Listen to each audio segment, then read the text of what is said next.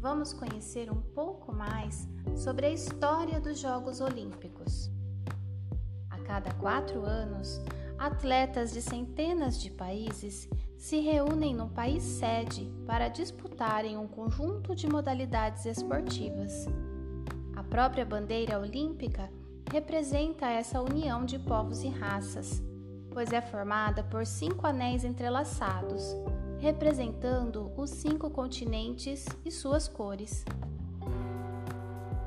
A paz, a amizade e o bom relacionamento entre os povos e o espírito olímpico são os princípios dos Jogos Olímpicos. Foram os gregos que criaram os Jogos Olímpicos, por volta de 2500 a.C. Os gregos já faziam homenagens aos deuses, principalmente Zeus, com realização de competições. Porém, foi somente em 776 a.C. que ocorreram pela primeira vez os Jogos Olímpicos, de forma organizada e com participação de atletas de várias cidades-estados. Atletas das cidades-estados gregas se reuniam na cidade de Olímpia para disputarem diversas competições esportivas, atletismo, luta, boxe, corrida de cavalo e pentatlo. Luta, corrida, salto em distância, arremesso de dardo e de disco.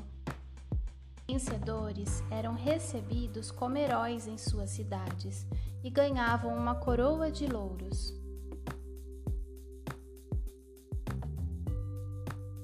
Além da religiosidade, os gregos buscavam, através dos Jogos Olímpicos, a paz e a harmonia entre as cidades que compunham a civilização grega.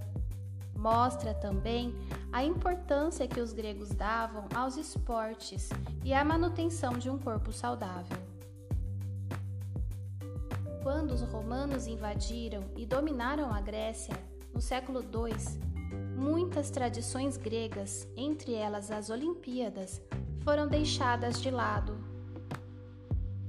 No ano de 392 d.C., os Jogos Olímpicos e quaisquer manifestações religiosas de politeísmo grego foram proibidos pelo imperador romano Teodósio I, após converter-se para o cristianismo.